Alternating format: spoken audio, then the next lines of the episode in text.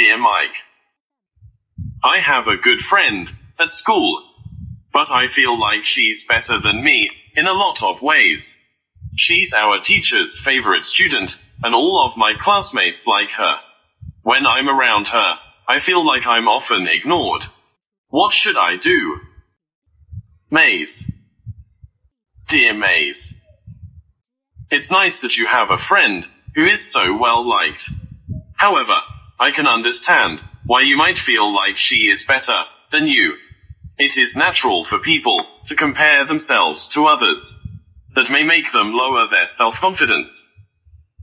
But actually, your friend might have these feelings sometimes as well.